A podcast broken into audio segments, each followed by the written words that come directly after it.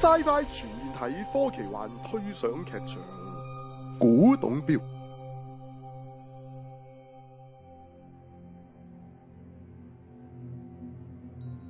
今日係呢一對男女結婚滿六個月嘅日子，女人喺一間古董店嘅櫥窗，俾一隻手工精緻嘅名貴古董錶深深咁吸引住，彷彿有一種似曾相識嘅感覺。諗起男人亦有收藏古董錶嘅愛好，就決定買嚟送俾男人啦。男人係社會上有一定知名度嘅青年才俊，成功創業，成為大公司嘅老闆。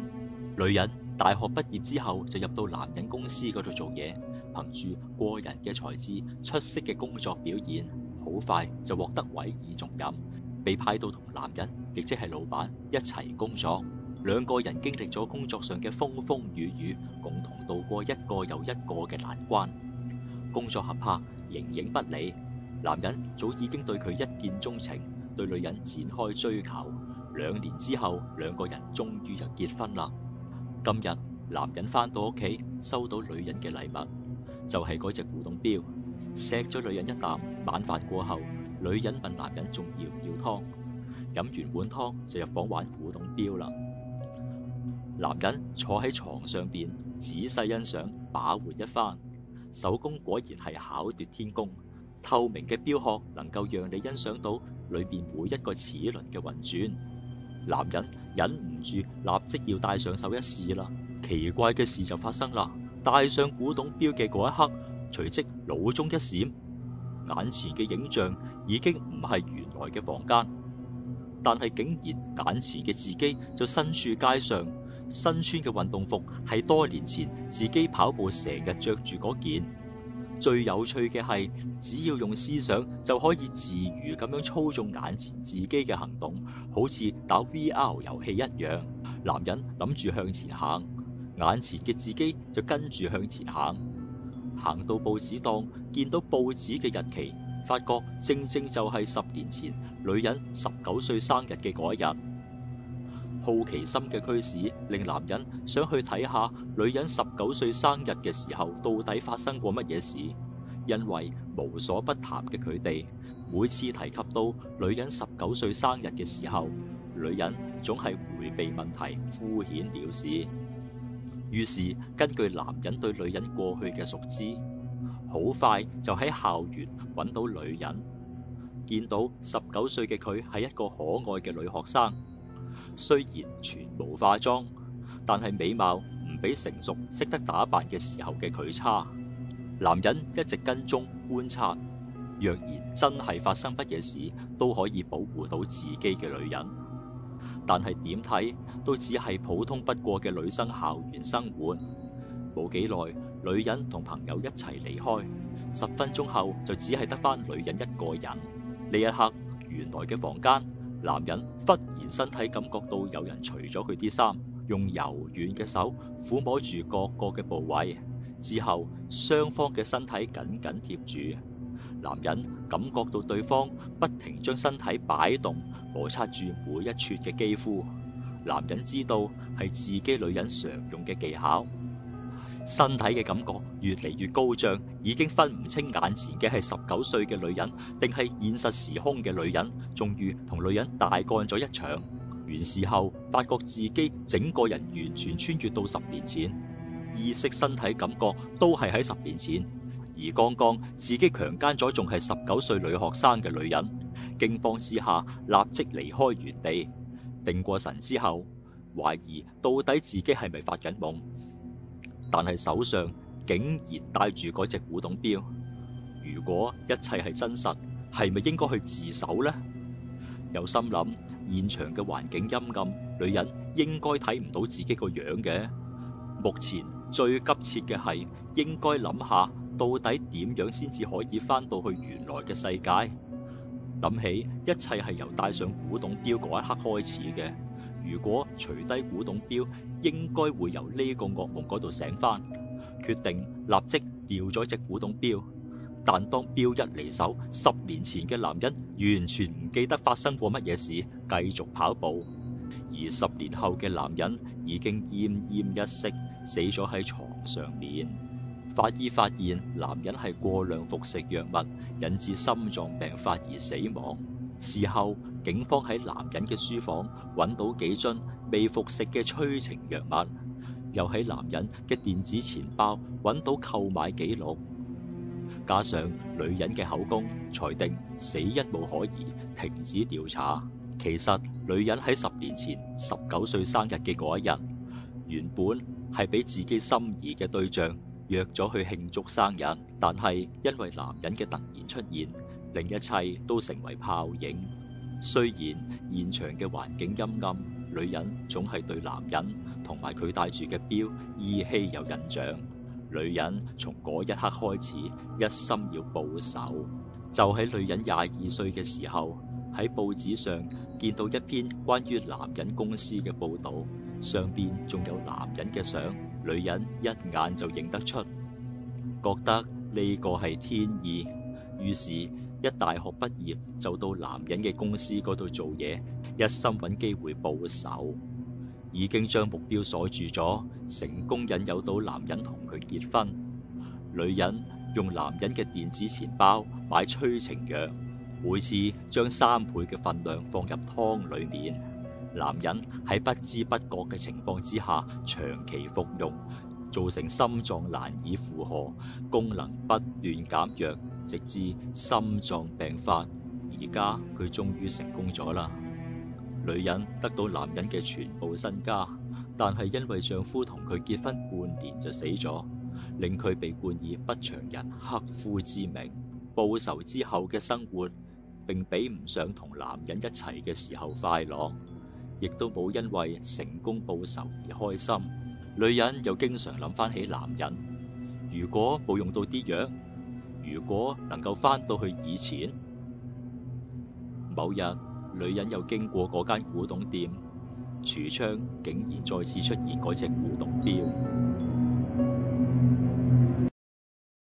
好啦，咁啊呢個古仔嘅原作者啊 Eric 喺度啦，咁啊等阿 Eric 講下咧，點解會有個咁嘅概念嘅呢、個啊呢、個咩咩點樣嚟嘅咧？呢、個概念啊，咁啊，最初個古仔諗嘅時候，其實唔係咁樣嘅，但係寫寫下就變咗咁樣 咯。我都我都唔知最點初講係點樣嘅咧？最初其實係講個男人係衰人嚟嘅，咁但係而家就變咗個男人係個好人嚟嘅。係衰人咩咩意思啊？點樣點衰法咧？即真係真係壞人嚟嘅。係啊，係真係壞人即嚟係唔嘅。係真係鹹濕佬嚟嘅，其實係係啊係啊係啊，一個鹹濕佬嚟嘅。哦但係而即家係就佢變咗個真係有意啊咯。圖想想想誒、呃咦唔知唔知個老婆即係係佢個係啊，佢覺得唔後忿氣生嗰咯。陣會點嘅咧？咁樣哦，你話即係。佢，哦，即係佢覺得係要，你你話有咩話有處女情意結係嘛？係啊係啊係啊，唔忿氣啊佢就係啦係點解老婆唔係唔係嗰時演識咧咁啊？係啦係啦係啦。我咁就我最初係咁嘅，咦咁點解係又寫個咁嘅人咧？呢呢我個呢個唔係有呢啲罪啫，寫寫下就變咗第二樣嘢，咁就所以即係可能可能有就啲去變態古仔係嘛？嗰個變咗係誒，或者我有抗拒寫得太變態啦，所以就哦，都係。就就反而變咗個男嘅係個係個受害者嚟嘅，其實啊。嗯哼咁咁最初都唔係話係隻錶咁嘅喎，即係即係點解會可以穿越時空咁嚟？唔係唔係咁嘅喎，最初好似係。其實我諗嗰陣時都冇諗過呢呢呢個呢個我哋改嘅啫，其實我哋手痕改咗佢嘅。其實純粹係想要一件工具嘅啫，其實咩都冇乜所謂嘅，其實嗯啊即係最嗯最初就係嗰個東西係係係係好似係一個推紙皮老人度得翻嚟㗎嘛。係啊，即係一個工具人，一件工具可以做到一件事係嗯咁嘅啫。就就唔係錶嚟嘅原本係。嗯咁咁啊，我哋覺得咦，好似即係即係有個人咧，就就你就會問啊，咦，你即係出現咗第三個，你會問嗰個動機㗎啦嘛，你一唯一得三個角色嘅啫，係咪？係咁所以我我覺得係不如不如佢係一個完全一個死物咁會簡單啲啊。咁啊改咗就有嘅標話咁啊，仲有，如果多咗人，可能會搞到個比較累贅，我又我又覺得不如就簡我簡略少少講哦係，即係我我覺得驚啲人會問點解啊！即係個即係你你得三個人啫嘛，係咪？ 唔係好多人啊，咁仲會問㗎。咁成件事嗰兩個人就解到佢點解會發生，但係咦咁第三個人點解佢要咁關鍵啊？俾一樣穿越時空嘅嘢你咧咁，咁原來嗰個人唔關事嘅就好怪㗎嘛，係咯。嗯即係咁啱咁好奇怪㗎嘛，係咯係咯。咁如果佢咧佢係買買隻錶翻嚟咧，咁原隻錶有咁，咁佢冇人知㗎。賣俾佢嗰個人其實都唔知嘅，都可以唔知係係啊，因為佢都係古董古董鋪嚟嘅啫嘛，係咪佢咪古董錶咯咁咯。咁啊咁啊，好似唔使解唔使解係。啊即係你當買一隻花樽翻嚟有 咦有鬼咁樣，咁啊唔係唔係專登嘅，冇人知㗎，係啊，咁會會好啲啦，我覺得啊係咁成件事合理咗咯。嗯嗯嗯嗯，咁 係咁仲有咩咧？仲有咩佢本來唔同嘅？都哇都唔咁上緊啦。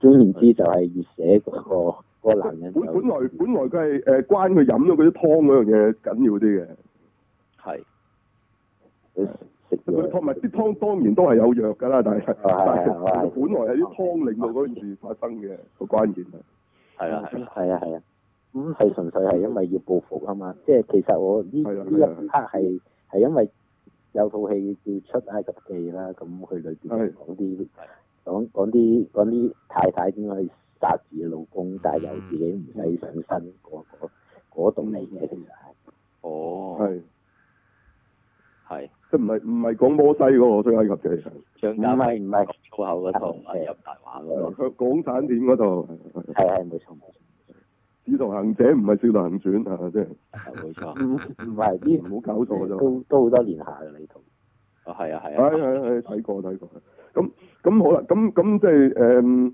呢度我哋係想改到佢個南方係完全係天奴神啊嘛，咁啊所以佢變咗係其實佢係不自主之下誒、所以先至會搞咗嗰、個嗰、個後生版嘅老婆嘅。係嗯啦咁啊，咁好似佢成件事，即係既然你個導向都係嗰個男其實係無辜，咁咁啊， 不如佢完全係無辜啦，因為你你受藥物影響都都都都唔係完全無辜啊嘛，最少係咪？嗯係啊！呢、個直情佢根本就俾人 hack 咗啊，等於係嘛？咁邊邊係關佢事 咧？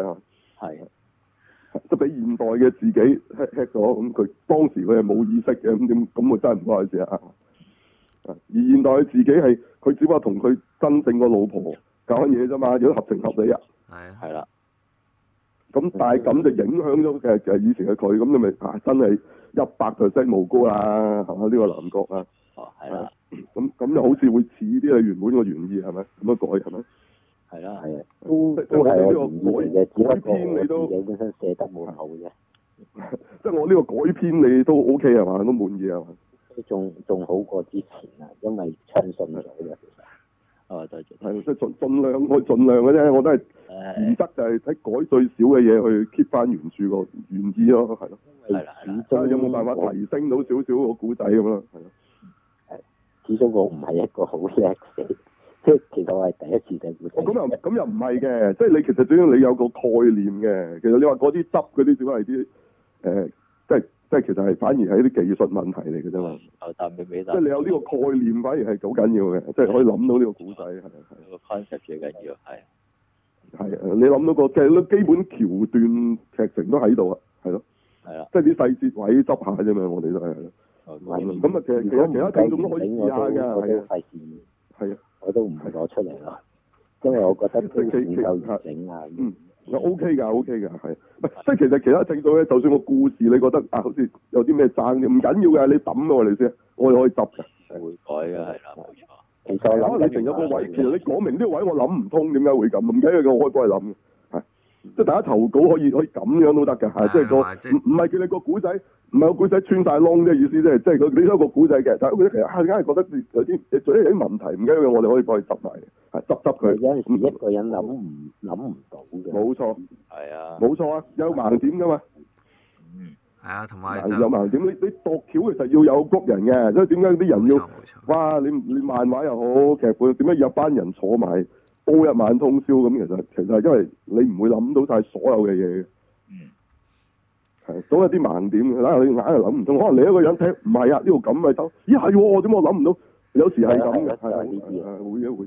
會㗎會㗎，大家傾下咧會會就會通㗎啦，其實即係因為呢個古仔嚟嘅啫，又唔係一個誒。呃係咪真事嚟嘅？又唔係要誒、呃要揾到個誒、呃、藥物嘅 formula 咁，你冇話一定係點嘅。咁但係你話啊諗到講得通啫，咁其實梗講得通嘅故事係咯，諗下就有嘅。尤其是科幻，因為可以有其實可以有超常嘅部分啊嘛，就係因為嗯咁咁既然可以有超常咯，咁好多嘢都可以講得通嘅， 死咗都可以冇死， 呢啲人咪死咯。呢集又出翻，我冇因為咁樣咁，所以佢冇死嘅原來咁。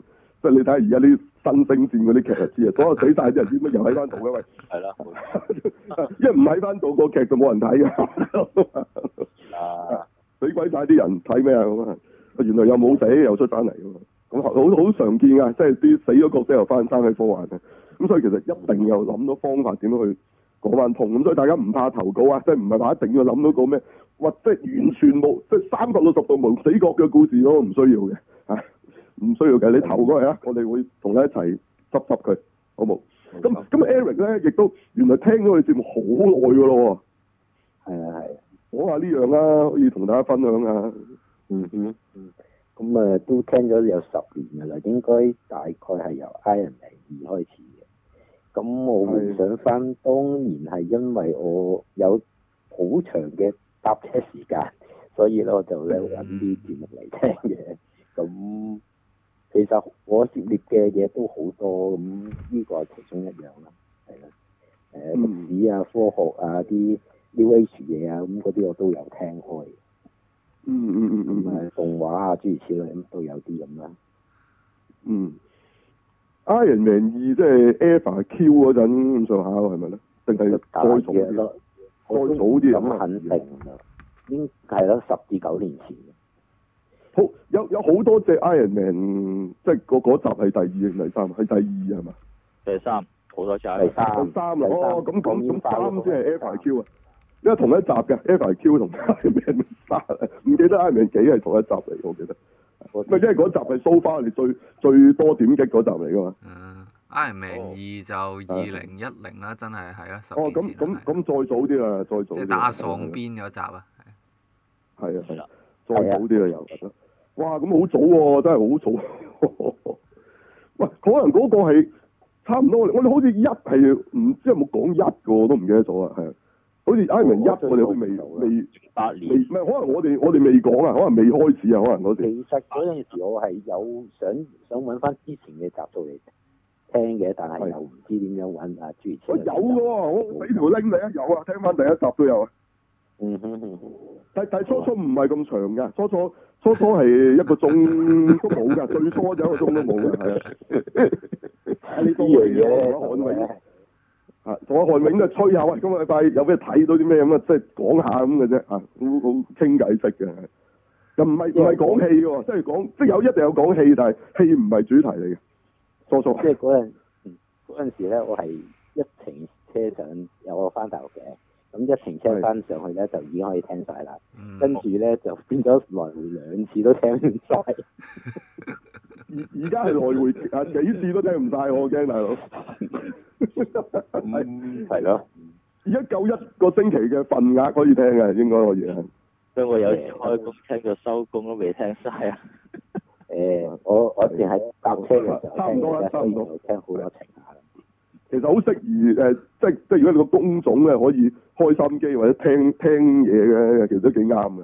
係啦，啊哈但係咪即係事實上都好多聽眾同我反映就係佢哋真係咁樣聽嘅咯，係啊係啊，我都哦即係係搭咁車啦，或者佢做嘢嗰陣係佢可以誒、聽嘢嘅，即係即係唔一定開聲啦，都可能佢聽就戴耳機嘅，咁、即係冇嘢嘅冇問題嘅，唔影響佢做嘢嘅，咁咁佢哋係嘅真係咁樣聽嘅，係啊係最初嘅聽眾好多都係呢個形式，所以所以啊，即係會揀我哋係啦。咁當然有有部分瞓唔着嘅朋友，即係係係一個安眠藥嘅作用嘅作為，誒、有真係有人同我咁講啊大佬講真嘅，係啊，係唔出奇。喂，因為你都會攰噶嘛，你係咁聽係咪先仲正有常唔嘅？係唔係所有題材都都係好係好想即係好好明啦可以明啦明啦明嘅，明嘅，明嘅。所以而家好多人都係揀節數嘅，係想聽邊個 topic 都想。所以我哋講嗰堆嘢，好多人都冇聽咗嘅，即係嗰啲劇嗰啲咧，可能佢都唔識，佢咪唔聽咯。即係佢本身唔識啊嘛，都唔知咩嚟嘅呢套咁咪冇咪冇聽咯。係咁所以你講電影啊係好啲嘅，因為因為咁佢佢冇佢冇佢都想知係乜啊嘛，因為戲院做。咁你講啲劇嘅，佢可能未必想知嘅。即係可能你就算講《使徒行者三》，佢都未必想知啊，係咪？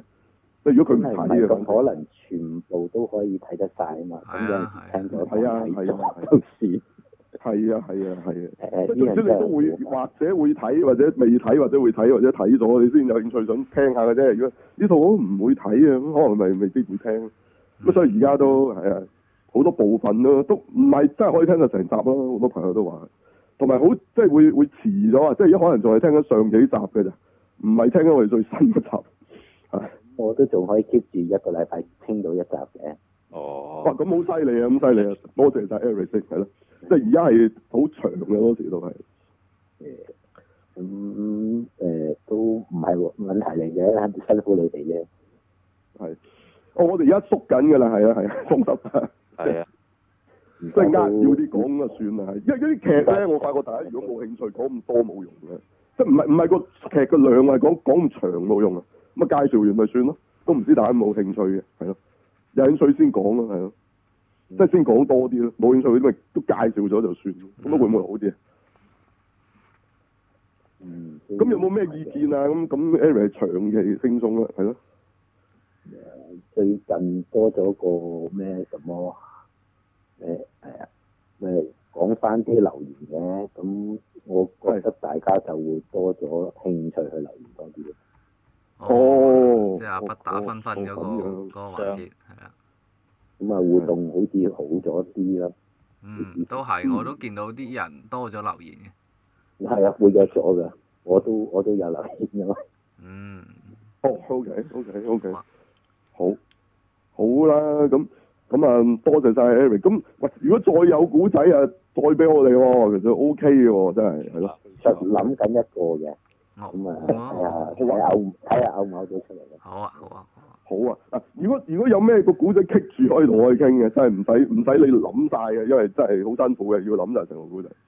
我我偏向之中，喂一諗唔出嗰個位咧但係跟住俾人嗰個位咧係啦可以諗一年都諗過唔到㗎，嗰、個棘會有機會。差唔多，應該應該係啊，得嘅，即係總言之，剔剔下嘅都都叫做完整好嘅先至都交都出。會諗得到，係咪？係好，好，好，咁咁等咧你嘅第二個故事。好，哦好啊，好，多謝 Eric，咁大家都啊純粹投稿啦。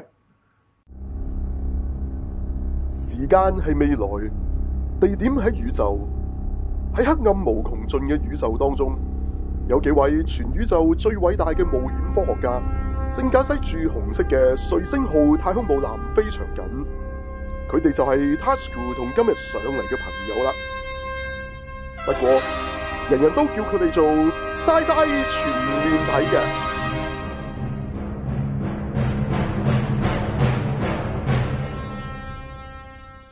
歡迎大家收聽《Sci-Fi 全面睇》，我係 Tasuku，我係 Sunny，我哦係阿明，係啊啦，分分不打會翻嚟同大家講下啲劇啊戲嘅。好啦，咁今個禮拜啊，我哋啊除咗有呢、個啊廣播劇之外啊，咁啊仲有咩嘅咧？咁樣，哇，咁啊有㗎，咁啊最少咧有兩大機片，係機片一套真係機片啊，機械真啊係機機械人個機啊，但係都係機嘅。都係係啦，嘅。另一套係人機嘅，係啦，一套就 B L 啊，美型嘅，係一套咧就輕貴嘅，哇，咁精彩啊，大佬！係啊，一套係啦，係機隨械時問機鼎金像獎啦，呢啲題材係嘛？係咯，好好啦，咁一套就唔使講啦，變形金剛啦，變形金剛機片嚟嘅咩？誒，佢呢一季係係講下柯柏文同啊呢個麥加登之間嘅嚇，即係種種嘅糾結糾結嚇，即係佢又會你救我救你嘅，嗯原來去到必要時刻咁嘅咩？係咪佢佢係咁講啦，係咯。啊，你你睇啦嚇，咁啊屬於輕貴型啊，大家有興趣呢個輕貴型兩個肌肉佬喺度互搏嗰種咧，你就睇呢只啦，係啦。係咁啊咁啊當然啦，甩晒啦，完全知咩温啦，係啦，佢當我哋我佢當我哋豬温係啦，係冇豬温錯，就冇啦嚇，即係冇變翻呢個正常嗰拍文車頭嘅呢、個，依然繼續係上一季嚇維持咁嘅樣嘅啫。OK，啊咁啊詳細一陣至講啦，呢、一個係嘛？咁我哋順帶咧。都會介紹下而家仲做緊嘅一個叫 Ultra Fight 嘅呢個即係最最最新嘅版本，浩一導演嘅。一陣都會賴，誒做咩會講啲咁嘅嘢嘅？能量嘅，因為佢真係屬於一種類類似嘅嘢，就係 Ultra Man Fight 就係即係係咁打，嗯，係即係其實港漫式嘅路線呢個就係、係咁啊，等佢介紹埋啦，啊，順便講開呢、個嚇、啊自然金剛呢一個 Earthrise 啊，啊而家叫做嚇，喂佢最好笑咧，佢譯即係平時就譯呢個地球崛起定地球崛起啦，係啦，唔知邊度崛起啦，係啊啦，咁咁咁有啲佢嗰啲網咧，如果大家上網揾咧，你唔係有 Lapsus 咧，你唔好揾地球崛起喎，佢叫做地出啊，啊地出添，啊唔係啊地出啊！哇！我真係你佢哋啲真係中文譯英英譯中真係犀利啊！真係好大的一支槍嗰啲嗰啲咁嘅精神嚟，唉，係啊，大日再嚟知 啊，隔日再死啊！咩咩後日啊嘛，佢哋做咩？後佢天最啊後天後後天大佬，哇！好後天嘢啊！大佬呢啲譯法真係一流啊！真係，唉。誒，係入誒、呃地出啊！如果大家上上去網揾要揾啊，冇誒、錯，好嘢。好啦，咁除咗呢、個，哇！另外另外一套犀利啊，另外一套係情雅集啊，陰陽師啊，係啦，呢套係 B L 嘅玩啊，咁但係夠唔夠美型？我當然覺得都係唔夠美型啦。佢佢想拍到好美型啊，想啫，哦咁係啊，咁同奇雲比邊個大鑊啲啊？哇，要為平其為平反啫嘛，簡直係，啊唔係如果你講個樣咧，就都仲係仲係作為大鑊啲係。係哦，啊，個樣，但係咧，你睇完呢套，即係可以咁樣體無完膚地完全唔跟任何 任何呢個原創嘅咧，咁呢套衰過啊作為好多咯，完全係，係係即係中國版嘅奇雲，起碼都真係有捉棋啊，大佬，哦，係啦，咁大鑊，係嘛？呢度成日唔關事嘅，根本係喺度中國先合定唔知係狄仁傑咁，咁只不過佢哋啲名用晒，即係用晒誒，即係成名啊。惡解呢啲名，博雅啊咁咯，係係龍嘢啊咁咯，再係用晒個名啊，龍龍咩爺咩學手月啊咁咁啊，啊，學手月咁學手月有冇嘅咧原本？好似哦，佢好多角色佢自己作落去㗎啦，連嗰個誒咩啊？連嗰個咩勞屋滿道嗰啲佢都冇啦，個和尚嗰啲佢都，係？但係佢有個咪死咗嗰個咯，哦，嗰個都算啊，哦，得明白，係咪嗰個應該係嗰個誒？係不過佢好似都唔係叫呢個名，佢都唔知叫咩大師嘅，唔好理佢啦。咁總之都係原來淨係攞咗名嘅啫。咁到底點解啊都要買個版權翻嚟咧？我一陣會解釋嘅。OK，係啦。咁啊，同埋都轉頭我哋都稍講呢、個誒、呃改編啊，同埋抄咧，其實係有技巧嘅。嗯係冇錯，一陣一陣講下，我哋我哋係而家就係演草嘅先，我一陣轉頭會講埋先啊。如果大家想聽下套劇，即係嗰個戲嗰啲，你就我哋再有一節嚟啊。OK，好嘛？好好啦，咁我哋會講呢個之外，就會講啲咩咧？咁啊就係呢個 ViuTV 亦都係誒、呃今個禮拜啦，終於翻做呢個高立的未來世界，係嘛？係咁佢又唔係日日做喎，佢好似一個禮拜做兩集嘅啫。咁啊，暫時咪好似都係做咗一同二集係嘛？係冇錯，做得佢播兩次啫，佢有權播多啲集數噶嘛。咁其實佢都係一集一次播一集嘅啫，係嘛？應該係啦，啊，哦，咩時間到啊？咩時間？同禮拜幾啊？四誒五禮啊？拜四禮拜五誒五點好似係，咩話？咁奇怪？喂誒俾兒俾誒係兒童節目嚟㗎嘛，係啊，所以俾係晏晝五點係啊啊，呢套嘢俾細路仔睇啊？咦，睇唔明嘅喎，時段係係咯？呢套嘢俾細路仔睇啊，大鑊嘅咯喎，尤其是而家啲細路仔啊，係係咯。 ，OK，咁啊，嗱呢套我都值得睇啦，係一陣間都會講下點解值得睇啦，係啦，即係其實係宮崎駿叫做誒、呃真係用佢個名擔正佢個名做監督，應該係第一套啊，係冇錯，咁亦係佢後來嘅作品嘅源頭啊，嗯，即係好多《天空之城》啊咩嗰啲嘢，其實都係誒由高立度變出嚟嘅，咁啊 OK，咁啊一陣我哋再講啊，咁同埋有乜鬼關阿琴姐啊啊走咗啊，同阿阿譚炳文有咩關係咧？咁啊，咦有關事嘅咩？係好關事嘅，係。嗯，譚炳文正係呢度其中一個啊，譚炳文配音配得即係大家最記得嘅角色就係出自《高立的未來世界》裏邊嗰個泰士啊，個船長。長大家一陣講啦，呢個 OK，仲有咩？仲有啊，呢、個誒、呃都誒、呃、繼續跟進下呢個推驅魔麵館啦嚇、驚奇的傳聞哦哦哦，驚奇的傳聞係啦，咁啊叫做上個禮拜嗰兩集係啦，即係停咗個禮拜啦，再嚟啦，咁我覺得哇，個劇情啊再推到另一個嘅階段啦，係啦，咁同埋我就覺得更加再接近啲超級英雄嗰樣嘢啦，越嚟越啊係啦，好，即係壞人哋終於連成有聯盟啊！冇錯。好嘅，啊咁一陣都講下，OK，咁啊仲有咩？咁就都係啦，誒，我哋呢邊差唔多係咁上啱下。咁上緊係啦，好啦，咁啊聽下分分不打邊有咩講？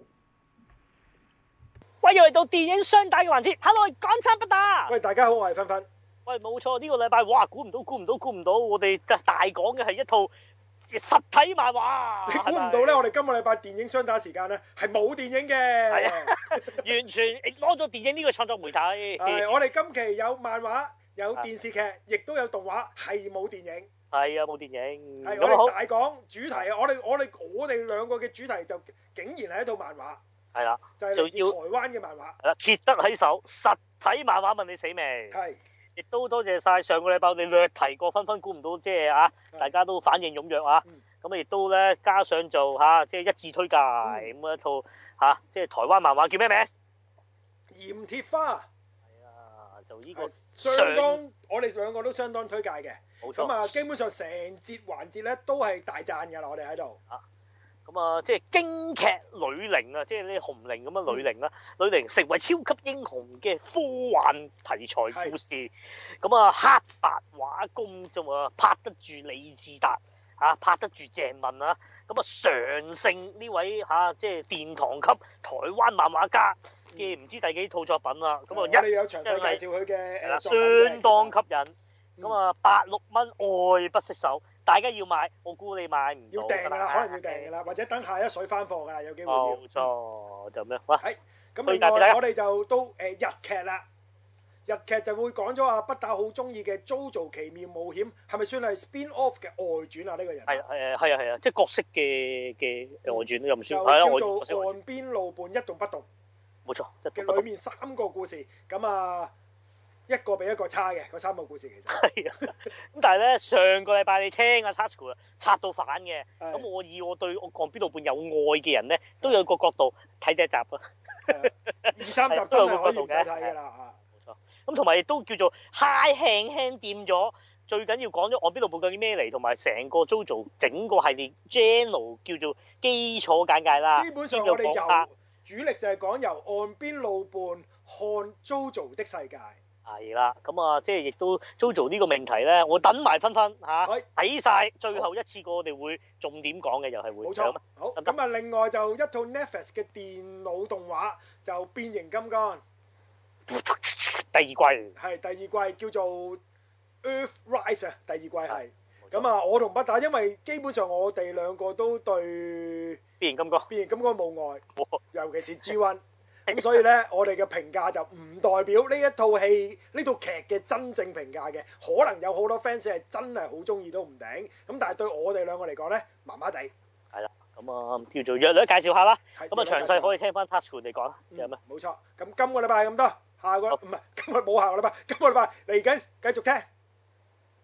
好啦，翻返嚟啦，咁我哋講下咩先咧？咁我哋未講嗰兩套啊作品住，一陣先講。我哋講下啲集不楞先嚇。好啦，咁都唔係集嘅，咁其實呢、個誒即係安倍證明嘅大佬，即係我諗一般人可能真係唔唔識噶。安倍晉三我都驚佢唔識嘅，仲安倍證明係嘛？係啦。係係咯。安倍晉三其實佢 根據佢呢一套戲話，佢名字寫一種詛咒係嘛？我唔係我唔知佢咩意思啦，我睇完都唔知咩意思啦，係咯。咁啊，咁係咪其實安倍晉三就係係咪細個逢二晉三啊嘛？讀書好差係嘛？所以叫安倍晉三咧，咁我唔知啊，你問佢係咪？安倍證明呢啲後人嚟啊，係嘛？其實係嘛？你問下係咪啊？係幾千年前可能是一家啦，真係嗯可能係啦，係咯啊咁啊安唔安倍證明都唔緊要啦，最緊要係郭證明係啦。咁啊係講講佢點解咧？其實今次最注目嘅事件都鬼 care 你套嘢乜嘢好唔好睇咩？啲人最 care 就係、喂點解做咗十日落架咧咁樣？咁啊當然啦，好多講法又話佢咩奇又話似奇異博士啲全部都廢話嚟㗎啦，一定唔關事。啊咁相信咧都係同佢捲入呢、個即係抄襲事件啊各樣因素有關啦。OK。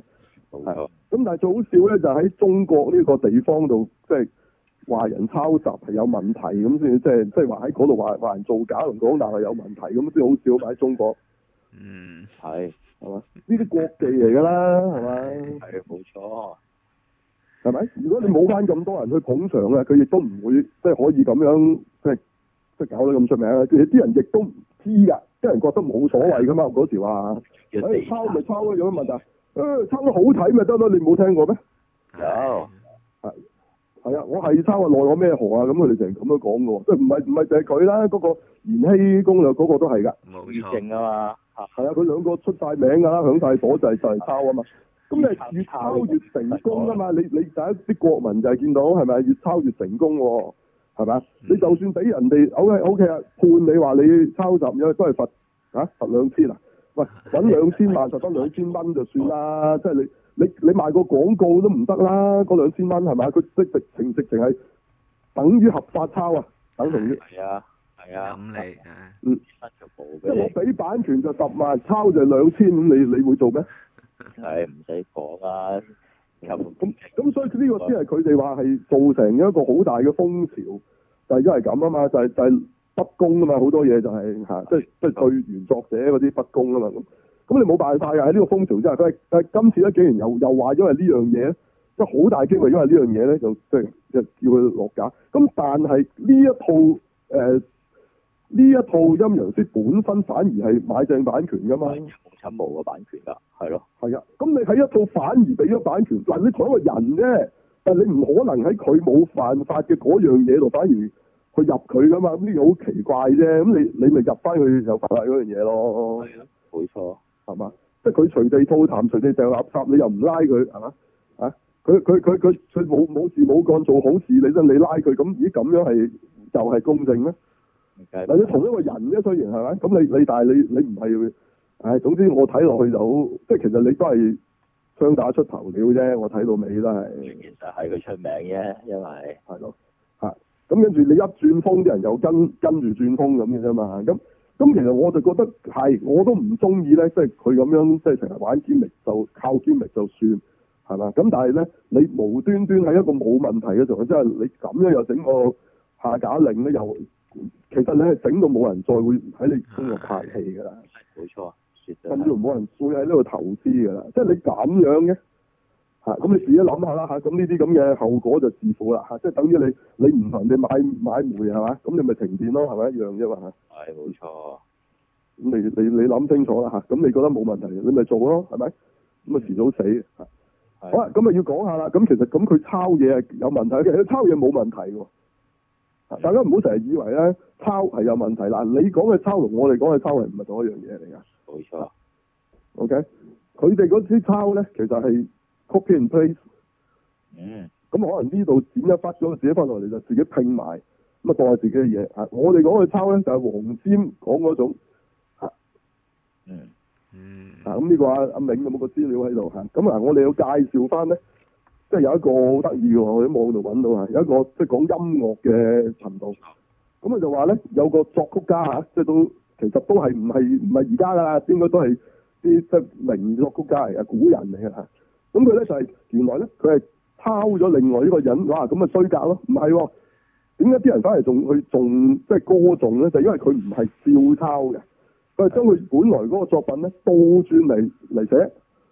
嗯係咁我都唔係好識點倒法啦，因為佢有佢有 show 翻五線譜，佢佢解釋但係 我都唔係好明佢點樣倒法。咁你嗱自己睇有 YouTube 片嘅，只不嗯即過係你可能邊個當係啊調邊個翻轉嚟彈咁樣咁咯，係啦，唔係佢又唔係佢唔係倒翻轉嚟彈嘅，啊佢係反轉，我唔知佢點反法。OK，嗱你到時自己睇下，嗯你你識樂理或者你明啊。咁但係個原理咧，其實係同你做設計、同你做寫劇本係一樣嘅，即係其實就係攞人哋一個原作咧，佢改啊，係係啦，冇錯，啊但係佢改得好勁嘅，改到完全變咗第二樣嘢出翻嚟。嗱，呢只就係黃先講嘅天下文章一大抄，但係佢要隱藏來源。隱藏來源從來唔係叫你去呃人啊，或者或者或者殺咗個原作者滅口咁解啊，就係、你抄到阿媽都唔認得，改到其實佢咁呢度你改到阿媽都唔認得咁，其實就真係真㗎啦。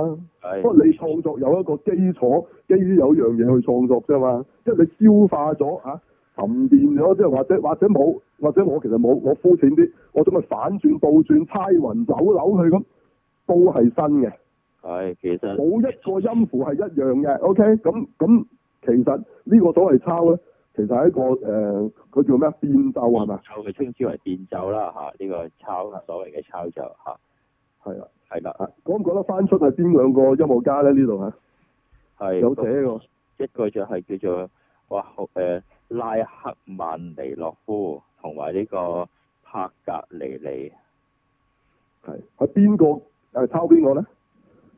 係呢個拉克曼尼洛夫抄呢、個誒、呃格帕尼尼嘅，嗯，嗱，佢就話咧，佢已經將前前者呢個人嘅歌咧嘅嘅曲咧，就彈到咧出神入化噶啦，原本已經嚇。咁跟住佢再先至再將佢改嘅。嗱，呢、個呢、個講得好清楚啦。咁當然呢個佢係一個專講音樂嘅一個 YouTube 頻道，咁大家可以聽佢講啊，係咯。啊，佢呢個係中文㗎，OK，唔係英文嘅。o k 嘅啊，國語哦啦，國語啦，不過有晒字幕有剩嘅，有圖嘅，佢有佢係影翻個五線譜俾你睇，佢點咗去改。咁啊，亦都講出咗呢個四大嘅改嘅嘅嘅方法喎嚇。嗯，咁啊邊四大咧？就係逆行啊、倒影啊、就增值啊，同埋重新組合啊，係啦，咁大家睇下到底係大元波、大學元波男點樣抄 Star Wars 變成高達，你就明啦。嗯即係當然佢唔止係高達啦嚇，即係我講過啦，阿馬莎嗰只男啊，佢哋冇沙爾係嘛，其實係冒險號啊嘛，Star Trek 冒險號反轉啊嘛上下。係即係佢都係一隻三體嘅船嚟嘅。咁但係冒險號咧就係、就係、個前邊咁一個碟，跟住跟住有三支棍咁咁撐住後邊兩兩兩支誒唔、知咩香腸噶嘛，係咁噶嘛。冇沙爾就係調轉嘅，嚇即即係將佢上下反轉咗啊！其實係，即係個原碟就變咗個即係尖頭，係啊。其實你你留意下，其實係一樣嘅啫。嚇咁呢個咪反轉咯。啊係你留意下隻 Eva 初號機啊，尤其是你你會發覺佢個背就好似高達嘅，個似高達個前面啊。即係當然唔係唔係初代高達啦，你當個 wing 啊嗰堆啦， ，OK，係有啲似喎，你留意下。嗯嗯，佢有翻晒嗰啲結構喺度，不過佢攞嚟做個背脊。其實咧喺日本做機設咧，佢都幾中意咧將啲嘢前變後、後變前、上變下、下變上，因為裏變外，大變細呢個就係反轉。係啦，係啊，即係其實啊啊嗯機甲小寶咪成個反轉咯，嗯，即係佢由呢個 Q 版機人變成正版機人就係成個反轉噶嘛，係係啊，即係屎忽變頭，頭變屎忽啦，簡單講啫。呢個大王都係咁變出嚟嘅啫，係嘛？係你諗下，其實將一樣嘢倒轉咧，已經係一個新嘅嘢啦，係咪？咁倒轉即係其實其實 reverse 啦，reverse 唔係就係上邊下嘛，同你講話上邊下左邊右咩乜都得嘅，即係總之你反轉裏邊外都得，係 OK 嚇。咁咁所有所有啲嘢都係咁反嚟反去，整嚟整去，砌嚟砌去咁變出嚟嘅啫，即係即係所謂變化。咁你大家揣摩下呢樣嘢，你就會砌到另一個故事或者另一部機出嚟嘅。嗯。啊佢哋都係咁玩出嚟嘅咋，你你留意下嚇，你唔好以為佢哋好有創意，其實其實佢嘅創意都係咁嘅啫。OK，即係你睇下，其實 game 咧好多嘢都係咁玩出嚟嘅。你誒佢咪嗰隻乜嘢啊？咪咪有個鬼面喺背脊嘅，其實嗯咪即係咪即係宇宙飛龍與金剛，不過人哋喺前面喺後邊啫嘛。嗯係啊，嚇、即係人哋孭個孭個龍頭喺前面，你孭喺後邊啫嘛。咁咁其實都係咁嘅啫，前邊後後邊前，你留意下，係嗯咯。啊睇下下一次會唔會即將只高達咧個屎忽變咗個頭啊？嗯，即係個頭有四解嘢，你明唔明啊？咁都得，唔啊係喎，有人整咗喎，好似見到，整係啊，咗啫嘛，係嘛？即係係啊，個個 V 黐咗個 J 度係嘛？個角啊，我哦唔係，佢直情個頭喺下面啊，個頭就喺下邊。我咁啊唔得，咁呢個太離譜，我要改下。稍微改下，係啦，改改翻似個人啊，係啦，咁啊， 即係即係大家其實你玩開就知呢啲咁嘅反轉嘅原理。咁其實反轉咪已經係一個方法咯，我都冇叫你咩創啲乜嘢啦，誒、哎就反轉佢，你咁我啊調轉做，係都得係嚇，你你你男變女都係一種反轉嚟㗎，係嗯，你將嗰個角色變咗做女仔，或者本來係女仔，你將佢變翻做男人，都已經係一種反轉嚟嘅，即係所以好多嘢係可以你將佢變啊，變嚟變去啊。嚇，嗰係好人啊，變咗奸角咁都得㗎。咁你即係你你所謂反轉係冇唔係無限嘅，你點反都得嘅。你你你中意點反點反啊？咁啊任你反啊，係咁你反下反下嗰、個古仔咪有一個新嘅古仔咯。嗯當當然你都可以都係起骨拆骨，攞翻佢個骨幹故事，你冚過另一陣皮佢又得得咗嚇。係啦，其實《Star War》都係將好多咧，即係呢個誒、呃、電影嘅經典啊，嘅場面啊，尤其是嚇，所以砌砌埋埋就用 Star War 呢個世界觀去呈，即係去去出現翻一次啫嘛。嚇、即係前傳入邊嘅賽車咪即係奔虛類型嗰個啦，奔虛嗰個場面啦嚇。阿 Han Solo 哋啊，或者而家佢哋好似開心大發現，突然間發現 Boba Fett 其實係西部牛仔，哇！嗰時一早講㗎啦， 係咯，好多啊，咩王子公主啊，咩魔王啊，咁哇，啲有啦，有齊啦，呢啲係嘛？哇，原來個魔王係我老豆又有啦，係嗯嘛？即係其實呢啲都係好經典嘅一啲嘅誒誒誒好精彩嘅戲嘅一啲嘅劇情，佢將佢全部攞出嚟又砌過啫嘛。佢本身第一集 New Hope 就係黑澤明嘅誒。係忘記。啊，即即係飲大三落人啊，叫做嚇，佢本來叫做嗯係啦，嚇 Hidden Fortress 啊，英文叫做咁，咁都係嗰套嘢變出嚟嘅啫嘛。R2D2 同 C3PO 唔係就係農夫咯，睇咗兩個農夫係啦，嗰時已經有農夫嘅咩？唔係而家啊跟住公車嗰個係咯，係嗰套戲入邊真係有一高一矮嘅農夫嘅，係啦。啲農民。咁我就唔知咧，即係而家嗰個跟住都姐嗰個係咪真係咁，所以佢叫自己做農夫啊？係啊，可能都有啲咁嘅咁勁嘅戲劇出處啊，唔出奇啊。係你問下佢點解叫農夫，可能係呢個真係真正原因啊。O K，唔係講笑啊！你你咪問下咯，佢哋都做戲嘅自己，有咩咁出奇啫？係，即係玩戲劇嘅，咁你你唔識得咁玩咩？我以前係嘅，係啊，係啊，咁咁所以你你呢啲一切咧，你都睇得到咧，其實啲嘢都係咁變嚟變去嘅。咁你變完你就係一個新嘢，金融金勁，其實佢都係抄好多，即係難聽啲用個抄字啦嚇，即係我哋其實就係變奏啊，變變化，即係都係 Lord of the Ring，都係一大扎咩咩誒誒誒《基道山恩仇記》一大扎嘢咧。就係抄埋一齊再變成新嘅嘢就係、金融小説。咁咁所以你你你變過嘅咧，其實就係新嘅啦。即係係我哋講係抄嘅，黃沾所謂教嘅抄就係咁咯。其實大家學下呢樣嘢，你係你嘅創作就係、就係勁啊！其實咧好多時你攞個經典嚟抄，抄完你又另一個經典嘅啦。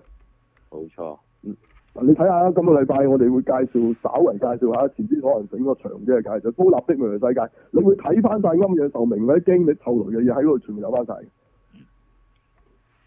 嗯，嗱包括 Eva 第一集出場嘅第三使徒，點解開場喺個水底度見到見到係東京嘅水底咧？其實嗰度咪就高立嘅開場嚟㗎。係，係啊，就係水底啊嘛，水底即係其實嗰時嗰個話未來水世界啊，奇雲高士拿嗰套好明顯就抄呢啊度我嘅。透過啊係其實唔緊要㗎，唔緊要㗎，又唔係話你水底有城市就代表乜嘢啊？即係都係一個意象，其實可以可以再用嘅。係即係佢都係想表達就係、因為地球已經受到好大嘅嚇災難啊，咁即係以前嘅城市而家已經喺海底咁樣係咪？咁但係嗰個意象當然係係喺宮崎駿嚟將佢具體咁表現出嚟啊！即係就咁講就原作小説都有嘅，即係因為佢都係誒，就算高立自己都唔係原作嘅，佢係基於一個鬼佬小説即係再嗯再改，嘅，佢都係改出嚟嘅。佢佢佢係改得好勁嘅，啊呢個有機會先講啦嚇。啊好我哋會應該會再講高立㗎，因為既然一做緊高立，但唔係今集啊，好嘛？係有啲我哋又又整集啊隱藏內容啦，係嘛？呢啲咁嘅講真啲咁嘅溪股嘢嚇、啊隱藏啱㗎啦，一般觀眾唔唔啱聽就算啦。OK，係啦，我哋都係俾翻啲即係即係有興趣嘅聽眾㗎啦，啊係呢啲。好，咁啊呢個啊講完未？係有機會我哋會再講點抄啊。係係你唔好以為抄係一件好難睇嘅事，其實抄就係創作。係但我哋講去抄咧，唔係你哋講去抄，OK？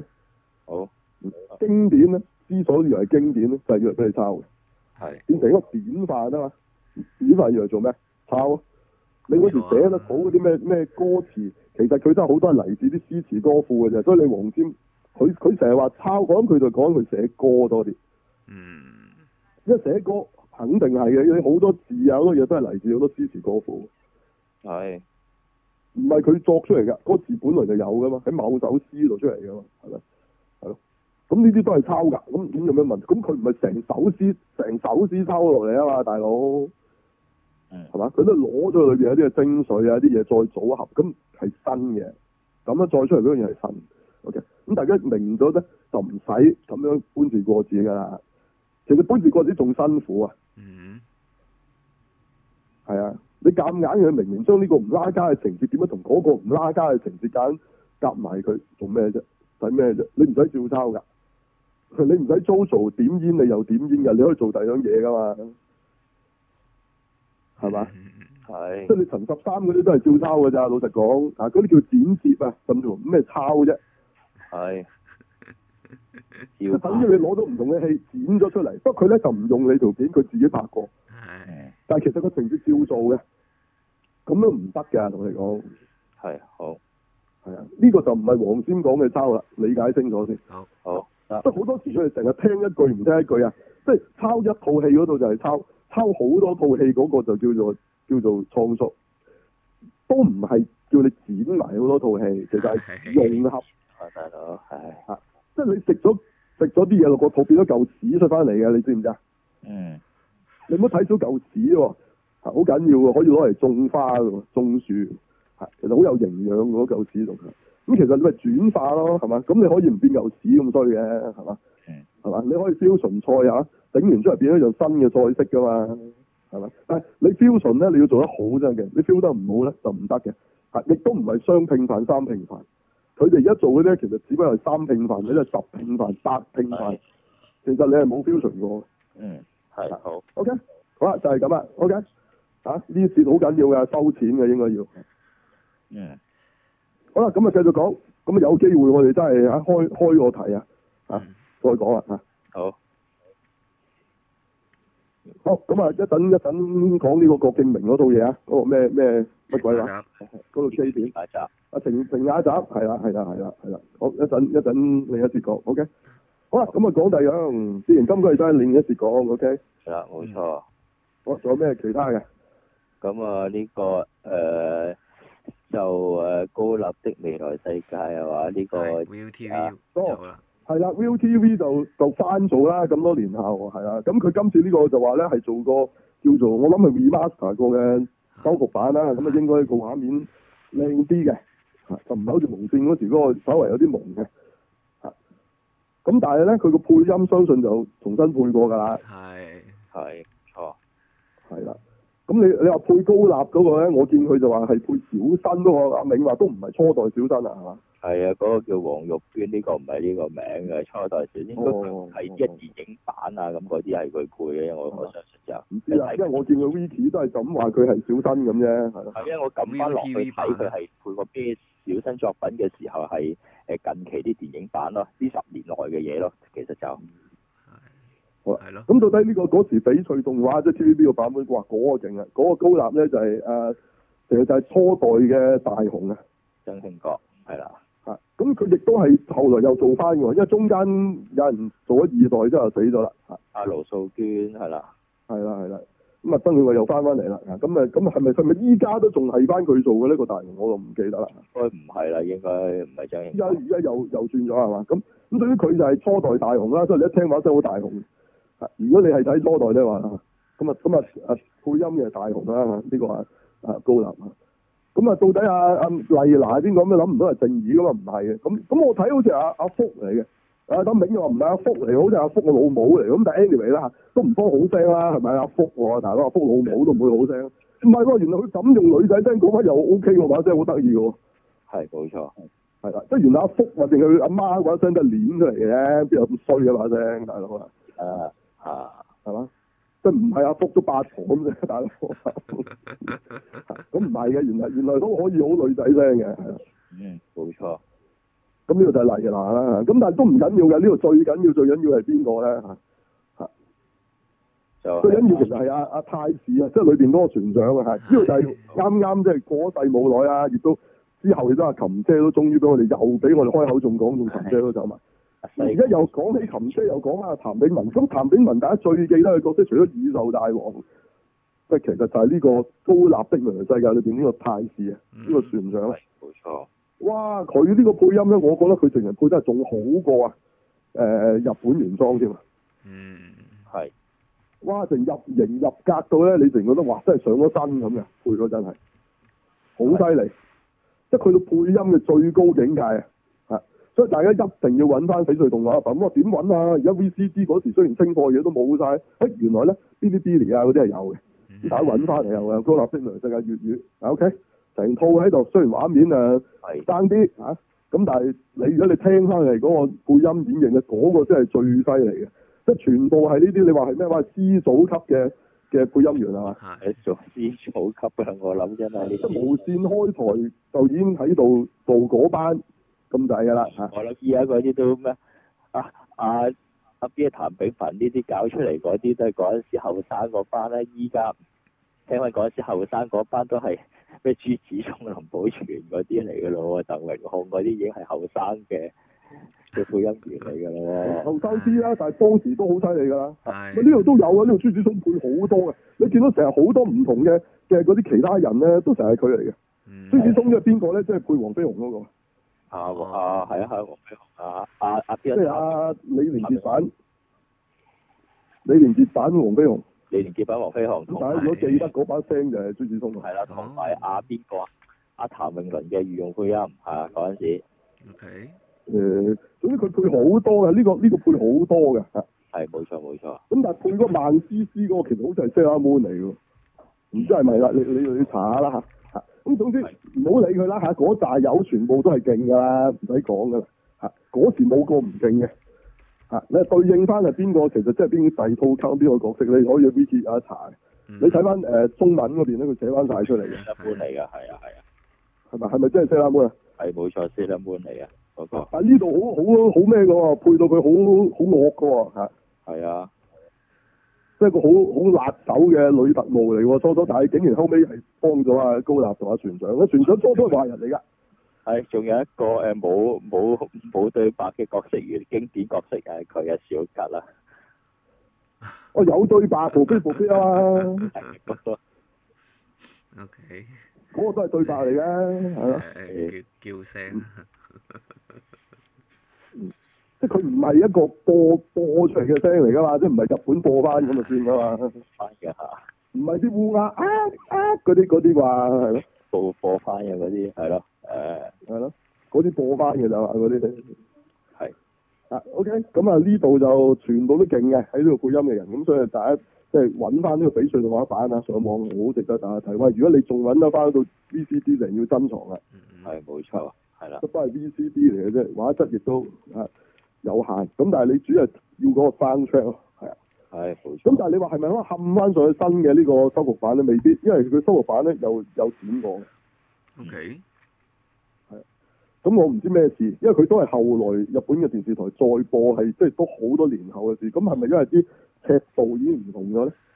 我咁哦都當然呢套嘢係唔奇啊絕對冇咩露點啊、露 B 㗎吓，咁咁我覺得佢 cut 咗啲乜嘢、剪咗啲乜嘢，係咪佢哋開槍嗰啲哦嗰啲位咧？咁我就唔係好清楚啦。我冇我冇一個詳細嘅 list 啊，唔知但係其實係唔係一樣嘅，同當年即係七幾年啦。其實呢個高達咧，你唔好睇佢係咩，其實好舊，係舊到係同初代高達同期嘅用動畫嚟嘅。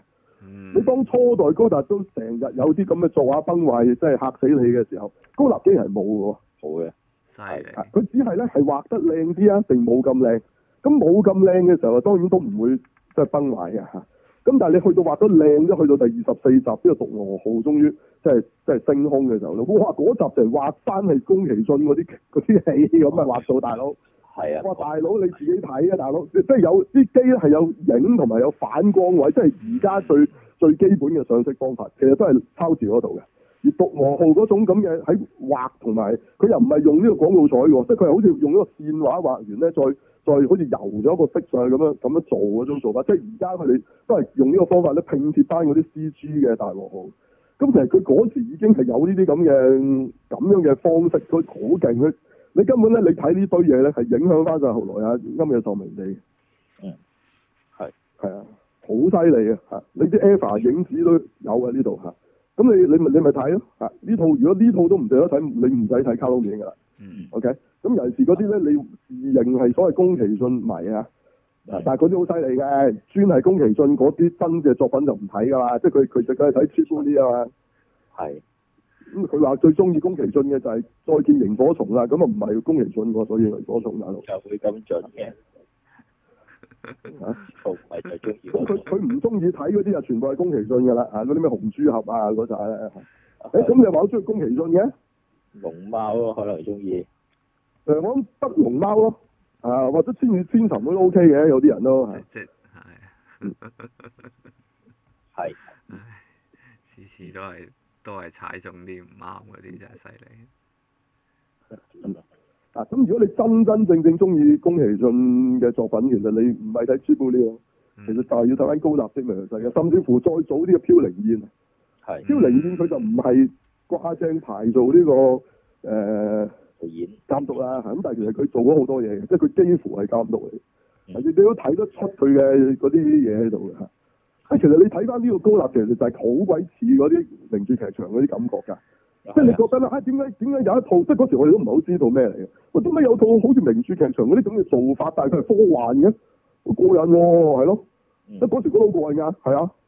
即係佢好真實㗎啲嘢嚇，雖然阿高立嘅能力就好唔真實㗎，超人咁，係好高條又唔死啊，跟住隻腳趾鉗住啲肌翼，係嘛？即係唔可能㗎嘛呢啲。咁但係你唔好理佢，即係佢係有翻咧阿宮崎駿玩《雷神三世》嗰啲嗰啲嘅荒誕，但係嗰個荒誕又唔喺佢個好真實嘅戰爭裏邊咧，佢又佢又唔會降低咗佢種真實感喎。呢個真係佢最厲害嘅地方。好以後來你睇《天空之城》咧，冇咗呢樣嘢㗎啦，即係個男主角係唔會揾只腳趾鉗住。誒、佢最後有除咗隻鞋喺嗰、個喺嗰條槽度咁樣嘅，咁但係呢個同阿高立爭好遠喎。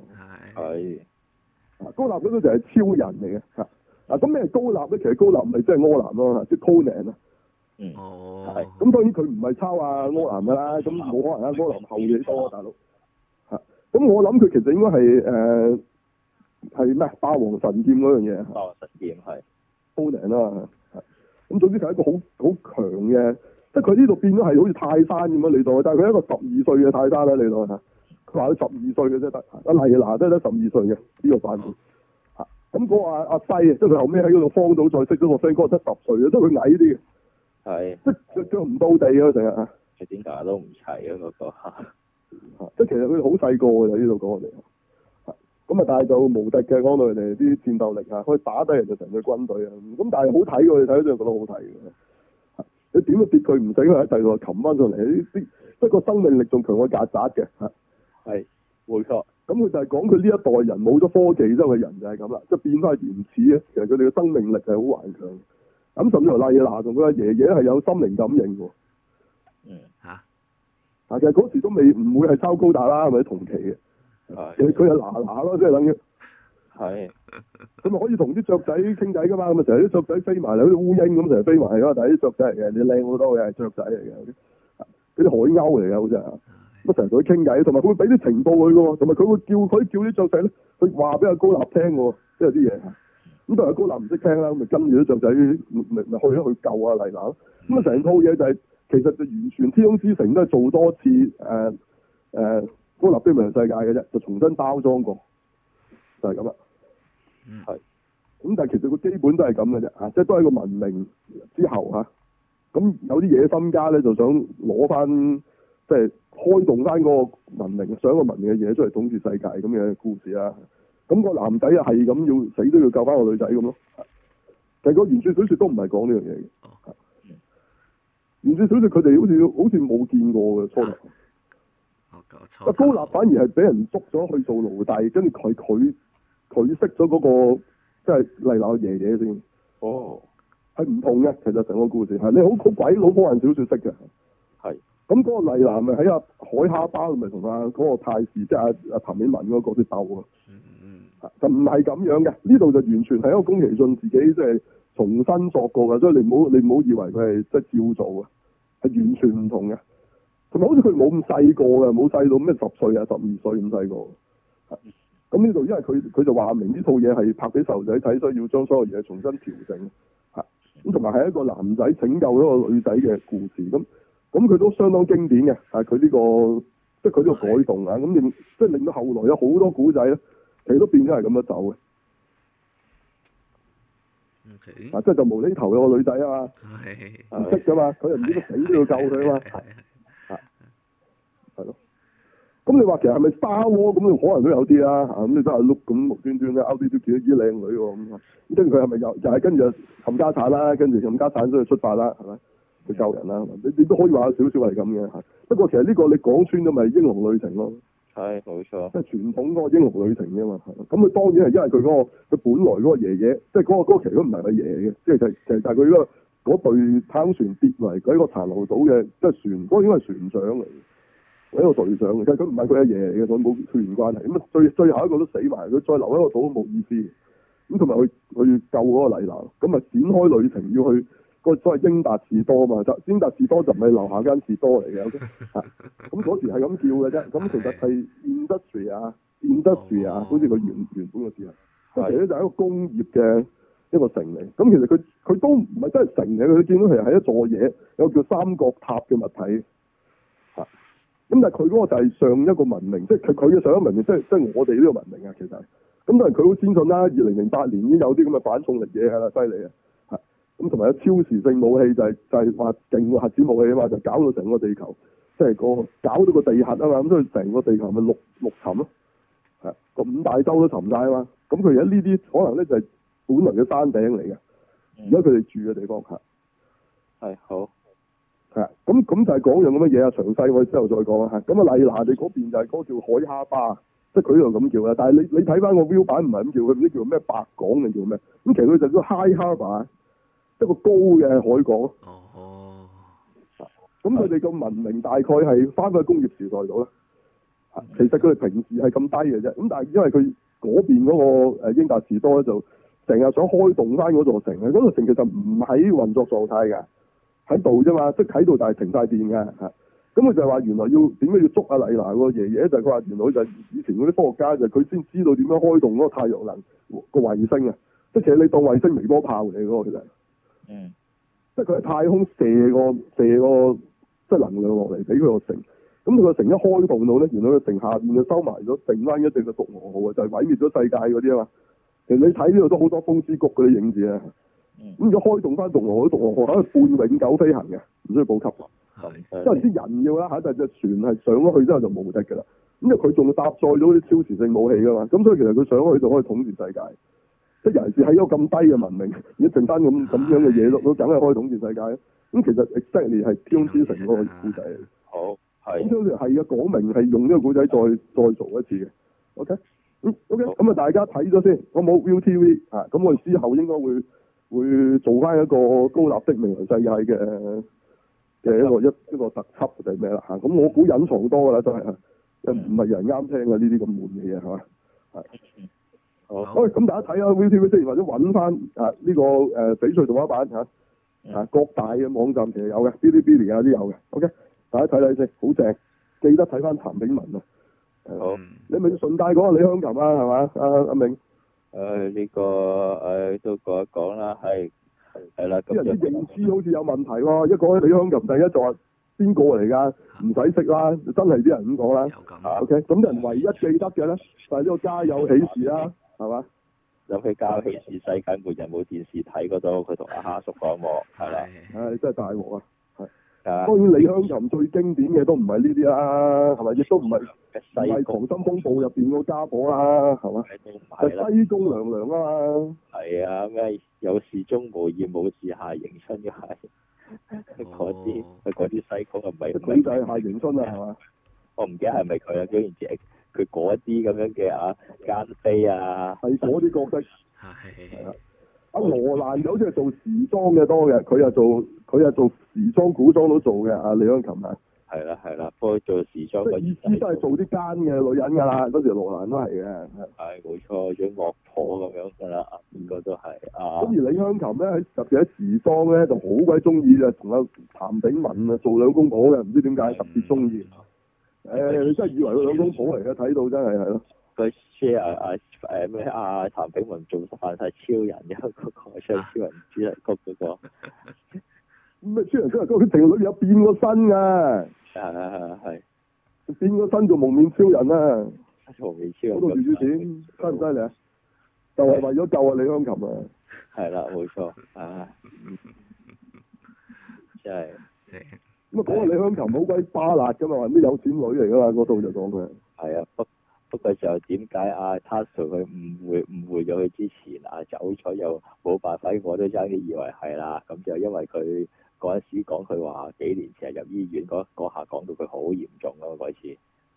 嗯誒、咁我唔記得啫，我真係以為唔喺度啊啦，咁原來真係啱啱先走，係咪先最近先走唔，係因為佢都冇冇出翻嚟啊，中間都，係都冇啊，直情係嗯我真係以為係咪走咗啦嗰時已經。嚇係即係啲活動相都冇張啊！啲人貪佢冇啊影咗冇啊打卡都冇啊！呢幾年冇啊係啊，即都好似都係都係醫院啊，誒係啊，唔知休養啊，就算唔喺醫院都係好少出。咁啊咁啦，咁啊李香琴啦，啊呢、個彭炳文啦，啊走埋啦，咁係啊啦都冇㗎啦，係啦，咁啊係啦，即係即係個時代係過去嘅啦，係係係啊冇錯，睇到嘅，係咁同埋唔緊要，時代過去唔人係會死，但係最弊而家啲人係唔唔識呢啲人嘅，亦都唔唔覺得有咩咁 so what，咁啊嗯識咁啊死咪死咯，日都有人死㗎啦，咁啊係唔識唔緊要啊，但係你誒咩啊？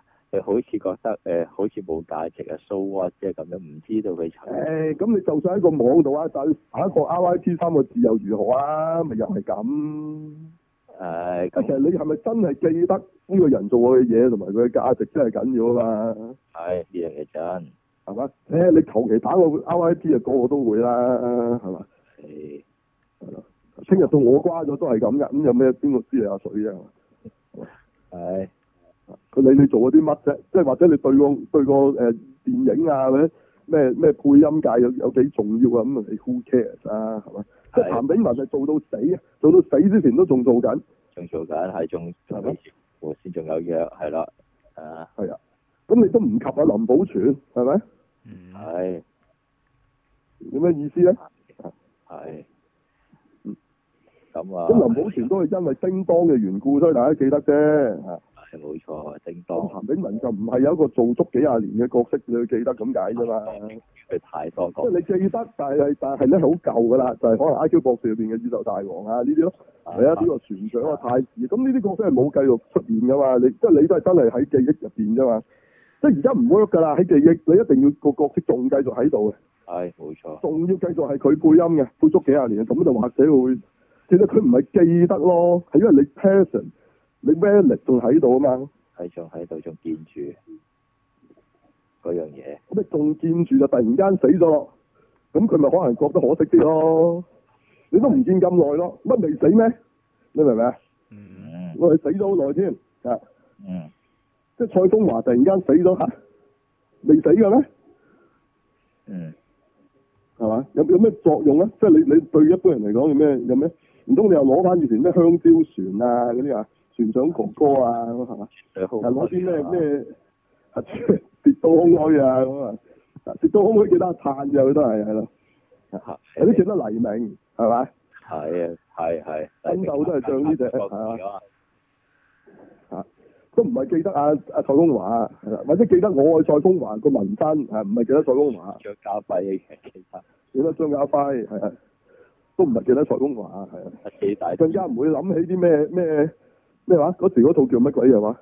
嗰時亞視咪有套嗰啲愛情，甜甜咩嗰陣唔知做補習啊，補習先生定做阿 Sir 嘅話，啊同埋咩鄧海林啊嗰度叫乜鬼嘢誒？I.Q. 成熟時係嘛？到時係係又記唔記得啊大家？我聽都未聽過啊，係嘛？聽都未聽過啊！誒，你未出，我都未出世嗰陣時，啊唔係喎，咁但係哥哥都係嗰期啊，又記得，係咩又知道有啲咁嘅嘢。甜點廿四味嗰啲啊係啊係啊，點解甜甜廿四尾又識啊？因為嗰個係張國榮啊。嘛，係嗯佢到佢跳樓嗰日，你都仲係佢都仲係張國榮紅星啊嘛，係冇錯，佢冇一剎那嘅光輝就冇咗啊嘛，係咪係佢四廿五歲就死啊，唔係唔係九廿五歲死啊嘛，係咯，嚇四廿五歲死遲啊！因為告別演唱會嗰日就撲咗嚟死咗，哇！呢、個 legend 仲勁啊，即係已經去到就會去到呢、個啊啊瑪麗蓮夢露啊，啊啊你李小龍係啦，李小龍啊，啊嗰扎嘅 level 啊，係嘛？癲啊嘛，天字癲啊，係啊係啊，直情天字癲啊！嗯係咯。咪如如果阿阿蔡風華喺嗰時最紅嗰陣死都有呢個效果嘅。係啊，佢嗰時個所叫白馬王子啊，係冇錯，記唔記得啊？記得我最記得啦，嗯啊係咯，咁如果呢呢啲都唔識，咁咩李香琴啊，咩譚炳文，誒、都唔係靚仔靚女添啊，仲要呢兩個係嘛嗯係嘛？對啲語片裏邊存在嘅人啫，咁、咁算啦，係個你對你一般人嚟講，簡直係冇冇冇意義同價值，可以話同埋佢同埋李香琴有依家啲人咁中意誒呃睇睇 J 圖，係最早期嚇呢個放 J 圖出嚟嗰堆啊，佢嗰啲一件頭泳衣已經啲人啊 J 到爆㗎啦，當年就係咯，李香琴喎、係李香琴係當年個個大羅佬蘭喎，係嘛？嗰陣時嗰陣時幾哇，嗯靚，大姐明喎，大佬，係嘛係啊係啊，依家你覺得係阿婆啊嚇嗯，同後嗰時佢就等於阿阿阿娜姐啊係嘛？係佢當年係個咁嘅勁過係勁過周秀娜勁過啊，勁過娜姐啊啊勁！勁過過迪娜，迪娜嚇，係係迪娜嗰啲嗯咁以前娜姐就迪娜係嘛，佢再唔止啊，大佬，係琴琴姐唔止添嘛，係係咁啫，咁係咯。而家你講起李香琴，我驚啲人諗起係呢個國產零零七入邊啊，一件零嘅大佬。李香琴係係咪李香蘭個女啊？係嘛，漢奸嚟㗎嘛，係都唔會記得呢個李香琴，啊我相信。係冇錯，記得你冇辦法啱冇啱辦都法講過啦，記得都係世界末日冇電視睇嗰幕啫，交起事，好犀利㗎啦，好犀利啊，仲唔多你到仲？記得你仲記得嗰幕我唔咁記得喎，我反而唔係記得呢一幕㗎，因為。就，雖然你記呢得一幕佢我就忘記咗好耐啦。我記得係粵語片嗰陣嚟嘅嗰啲係，係或者嗰啲無線無數嘅無線電視劇入邊咯。係我我最佢近唔一定係惡㗎，佢後尾翻嚟老咗做好多好好嘅嫲嫲㗎喎。做好佢人做乜鬼嘢，佢做乜鬼嘢嘅時候都好鬼好笑笑㗎。佢做誒咩啊？嗰、個《他來自江湖》嗰陣時做阿達哥個家姐咁樣都好鬼好笑啊！佢係咪？我唔記得喎，佢做阿達哥家姐㗎咩。阿成日阿邊個個阿媽咪做阿萬子個阿媽，成日喺度串阿星爺㗎嘛，嗰嗰嗰度同阿達哥啊哦嘛，成日串佢哋我啊就嘛，唔記得喎呢個真係。好我淨笑係我淨係記得周星馳同阿吳孟達姐嗰度。啊！係嘅係啦，嗰、個咁咁啊，萬梓良都記得嘅。啊好似係點樓嘅，好似水就係嘛？係有舔樓嘅嚇，啊唔係好記得啦，其他人 唔係好記得其他人，嗰啲嚇好多人㗎嘛， 係好多人㗎嘛，嗰度嘢。秋阿秋生都有，蝦叔都有，唔唔記得真係唔記得啊！唔記得其他有啲咩人啊？即係係其他嗰啲人有好多劇都有啊嘛， 唔記得係咪呢套啊？係嗱，百搭嘅啦，李香琴後尾都係好多嘅，咁你唉，你都唔識，你真係好笑嘅啫。係即係你可以話係等於電視嘅電視文化裏邊一個重要嘅 icon 之一嚟嘅李香琴，你唔識嘅， EYT E 佢係仲台柱之一嗰陣時嘅 E 係 EYT，唔識李香琴，係簡直等於無知啊！我話俾你聽，仲仲仲大鑊過你平平生不識陳近南啊，大佬！唔係你你你你識上個禮拜叱咤嗰個有咩用啫？誒嗰、個先可以唔識，我話俾你聽。誒，即係我嘅角度嚟睇就係兩個都要識咁就唔係，我同你講，當你嘅記憶有限嘅時候，你記係你記得歷史有流行嘅人，係。咁 OK 佢你冇可能記得晒所有嘅人的嘛？你都係你，如果你咁犀利，記得晒全部記晒啊，記唔晒你就唔該揀，揀就揀啲有重要性嘅人。OK，出性嘅人㗎啦，咁就你講到有重要性咧，譚炳文同李香琴一定係有重要性嘅人。OK，啊係你梗係記得阿 Sandy 多過你記得 Robert Downey 㗎啦，大佬。我如果你話馬普嗱你梗係記得許冠傑就多過呢、個啊姜咩啊？嗯啊，姜濤啊呢個你覺得邊個重要性啫？哇冇得比啊，大佬。冇得比咩？唔係喎，有啲人覺得許冠傑出嚟做咩喎？出嚟做咩喎？誒佢佢廣東歌基本上係由佢打出嚟嘅粵語流行曲啊係粵語流行曲啊嘛，係啊，創造粵語流行曲呢、個呢、個市場一片天啊嘛，就係、就係、呢個許冠傑、許冠文啊嘛，佢嗰啲用字係就黎彼得嗰啲填詞，跟住呢個組合啊，黎彼得都唔識咧，有啲人咪成日喺無線又係好似阿大 L 嗰啲咁喺度做啲阿叔嗰啲啊嘛，係咪？但係佢係對粵語流行曲有貢獻嘅人嚟㗎嘛，係不過咯而，家張大衛都可以唔識啦，而家啲人大佬，迪龍迪 龍誒迪龍都唔使識啦，咪譚俊彥老豆咯，而家變咗，唔而家唔係迪龍個仔喎，唔係譚俊彥叫做迪龍個仔，係迪龍叫做譚俊彥老豆啊，而家係啊死未？咁啊，譚俊彥未到咁出名，咁就其實係嘛？謝賢係阿謝霆鋒老豆喎，唔係謝霆鋒係謝個仔喎，個朵係照書。好耐呢個就，唉，邊鬼個衰你謝賢咩四哥邊個啫，大佬？唉，唉就嚟木村拓哉都要楞住木村光希嚟講，話木村拓哉係佢個老係係木村光希個老豆啊，大佬係木木村拓哉係好耐啦，真係唔識木村拓哉。但係但係我想講，其實木村我勾拓哉晒一直有拍嘢喎，呢家係依家都仲講緊佢個教場其嗰其實個，係啊，係一直誒有有嘢拍嘅喎，佢唔係冇係嘢拍冇啊，都嘅喎。冇用啊，唔識啲人已經唔識邊個木村拓哉，唔係啲人識盧海鵬唔識木村拓哉啊，而家調翻轉點解？仲 緊要。誒盧海係鵬到底冇嘢盧拍海喎鵬扮木好似村拓哉定木村拓哉扮盧海鵬咧要？係係，咁就但咁係就要木村嚟，拓哉再扮盧海鵬扮木村拓哉 Gatsby 係要，即係 crossover 下下揾佢兩個。佢要扮翻盧海鵬咯，啲人先至知哦，呢個就係盧海鵬扮嗰條友叫木村拓哉，係啊係我我即係即係要話咩係嘛？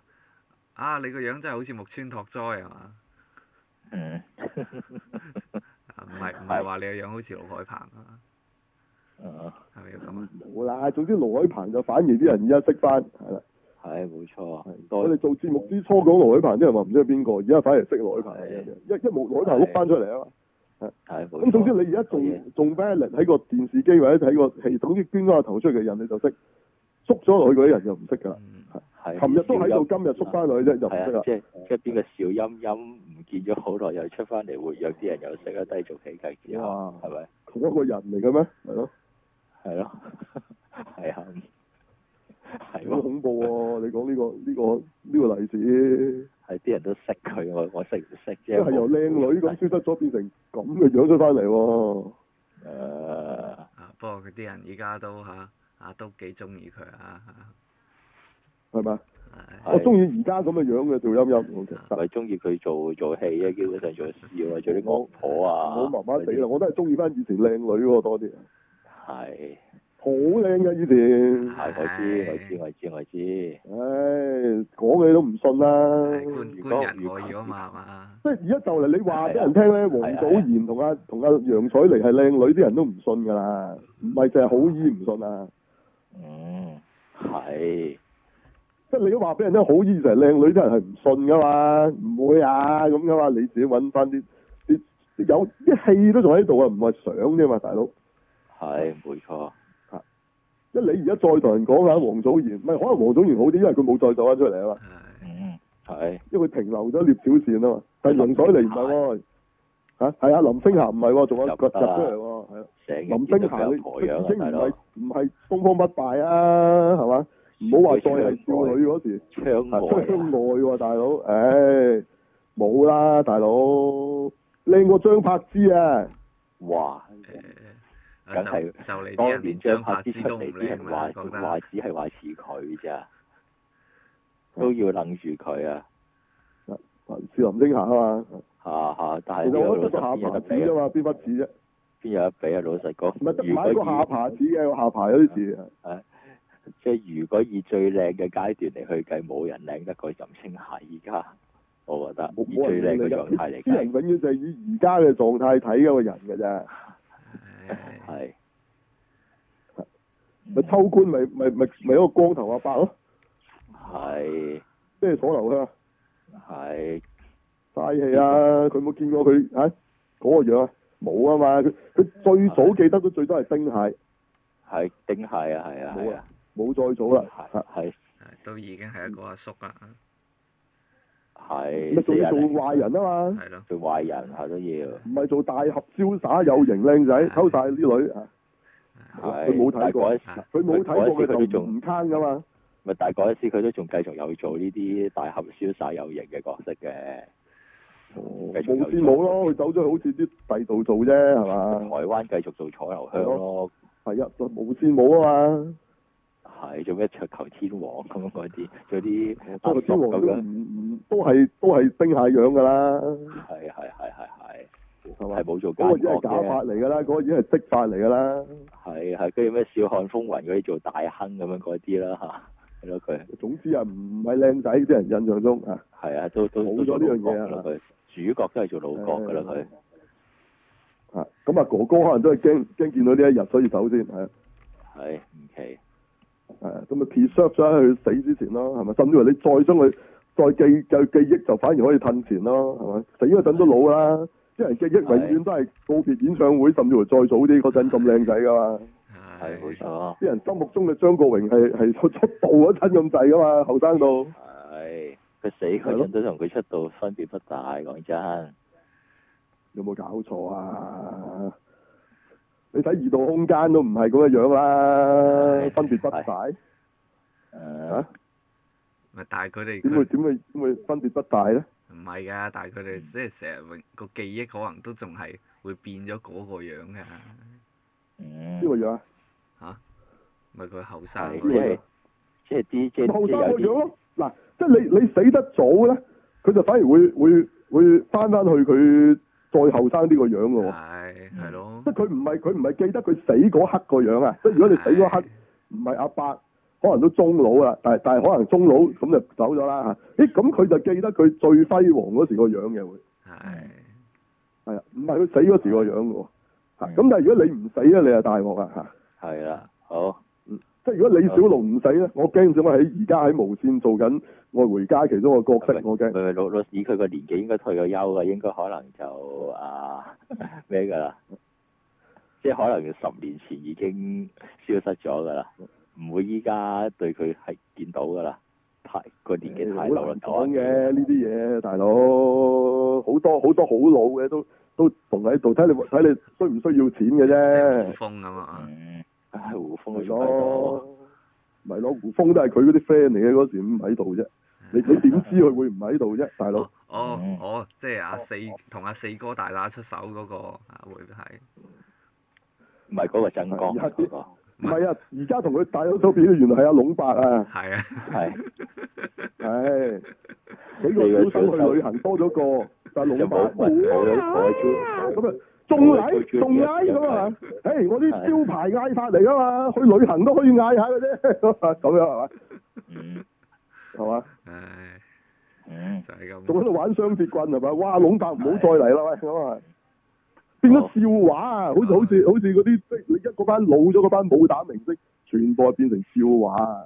係冇錯啊，即係阿阿羅網啊哦嗰啲係嘛，係啊，羅網啊，大佬！你係點你點會係而家咁樣個個哇以李小龍作為一個咩武神啊？ 你慳啲啊， 大佬！唔嗯。死就升唔到神嘅啊！好，咁好，咁係，咁下一即係你個關公都係要要人頭落地啊下，身首異處先上到神神壇嘅。OK。係，我先決條件係要佢死咗，係，好，嗯唔係咁死咗咁多咁多歷史咁耐就梗死，即係你要死得好好早，或者喺一個某一個時間光輝嘅時間要死，咁啲人就永遠記得你。係係。啊咁呢個就係告別演唱會本身嗰個嘅目的，即嗯係佢就唔係諗住死啊嘛，嗰時佢係告別，用告別嘅形式，咁結果佢發覺都係要終極告別先 work，咁最尾咪終極同人生告別咯，唯有。唔係我哦講真嘅，好，告別演唱會就係當時想走咗，等大家永遠記得佢噶嘛，好，好係，就係咁。嗯好，好咁好啦，啊仲有冇？誒呢個誒講埋呢個繼續後續啦，呢個驅魔麵館啊，驚奇的哦喂爭傳聞，啲唔記得咗呢樣嘢添，好啦，快係啲，啦，我又講完啫嘛，禮拜已經係。啊，驅魔麵館係嘛？咁啊，咁啊當然啦，我啊睇下邊個嘅啫，係嘛？阿金世正啊嘛，阿何娜姐姐啊係咯，我主要睇過啊，係嘛？咦，但係睇一睇唔係喎，發覺另外嗰個阿嬸原來終於講到佢啦嘛，係啊啦，喎，係啦，阿嬸啊好好戲喎，雖然唔靚嚇，係，好戲啊。嗯，咁啊講到佢咧，原來咧佢要用佢嘅能力咧去救呢個主角啊，係呢個蘇蚊啊。係蘇好媽，衰啊！ 主角名叫蘇蚊，啊係咪蚊飯個蚊啊？蚊蚊唔係佢蚊嘢個蚊，蚊蘇係咪蚊嘢個針啊，蚊咯，係啊，蚊蚊嘢個 蚊咯，蘇蚊蚊蘇針啊。唉，唔知佢啦。OK，咁啊話佢咧就就急於咧想對付嗰、個即係嗰隻惡鬼嗰個啦，即係不嬲嗰個啦，即係話其實原來當年都係佢揾架車撞死佢個父母嘅，搞到佢都跛埋嗰個。咁啊就話要要一定要捉佢，咁佢就唔等其他人就自己行動，佢諗住自己咧可以召喚嗰啲靈域啊，因為佢喺靈域入邊咧，佢哋嘅能力就會大增嘅。強啲，係咁但係結果都係冇辦法啦，打輸啊，仲俾嗰隻嘢發現咗有靈力嘅存在，即係佢唔知嗰隻嘢，唔知點解佢哋會突然間好打，後尾就發覺關呢樣嘢事。嗯咁結果就吉咗呢個蘇文一嘢，吉穿咗隻手嘅啫。嗯嚇！我唔係佢咪手掌，我定吉正喺個即係割脈嗰度，咁所以佢就其實佢係等緊死。咁佢阿婆翻嚟就即係即刻揾個啊即係有靈力嘅地方啦，佢先夠勁。咁啊救佢係咁搞到咧成頭白髮，嗯即係佢就跟翻漫畫就係成頭白髮。佢點解初頭唔係？原來佢要呢度先變，哦，哦啊即係話原來佢係要用佢嘅生命去交換喎，原來醫人。嗯即係當然佢發功發得好犀利嘅時候係啦，嚇！我平時呢啲小事可能冇嘅。咁呢度佢就話佢起碼短咗一年命嘅，佢話會。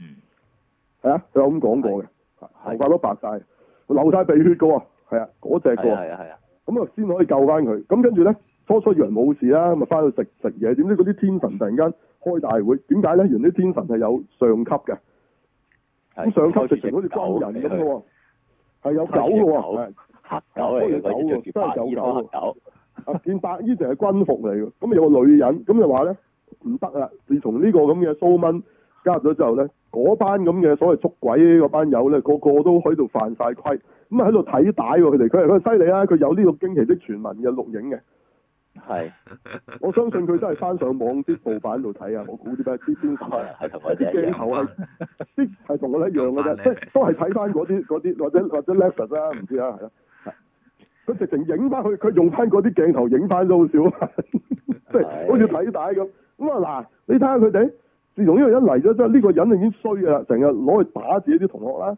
跟住佢哋仲加入埋佢啱啱仲搞嗰單嘢咧，佢就係、就係話佢咧，佢哋一齊啊去搞我咧嗰、個、呃、市長想選選總統啊嘛。咁喺佢嗰個咁嘅發佈會度咧，就搞搞震。咁但係呢個過程，佢哋都用過啲超能力嘅，即係整暈啲人啊，洗咗啲人啲腦啊。咁同埋佢有時走嚟走去都有，咁佢都有用過啲能力㗎，係咪？咁總之就就因為佢佢佢話佢哋咧啲能力就唔應該咧用喺捉鬼以外啊。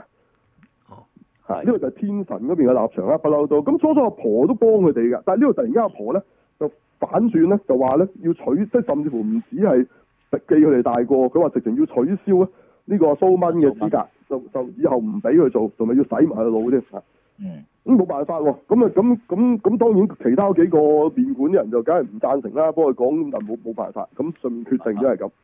咁跟住邊個幫幫阿蘇蚊洗腦啊？即係佢出翻嚟已經冇冇咗能力啦，咁呢個幫佢洗，因為佢由攣頭髮變翻做直頭髮，即係原來點解佢哋覺得攣毛嘅咧？原來係同佢哋有超能力有關嘅。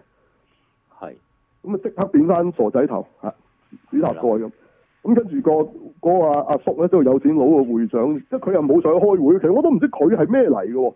佢又唔知有個神同佢咩，但係佢係有佢都有能力佢淨喎。有俾錢嘅，好似佢又係啊唔係啊，佢有能力㗎，佢都打得㗎其實，係啊係啊，但但係佢又冇出嚟打喎，唔知點解喎。佢又冇講過佢係邊一隻神喺佢身上，佢冇講喎。佢又唔想去開會喎，唔知點解。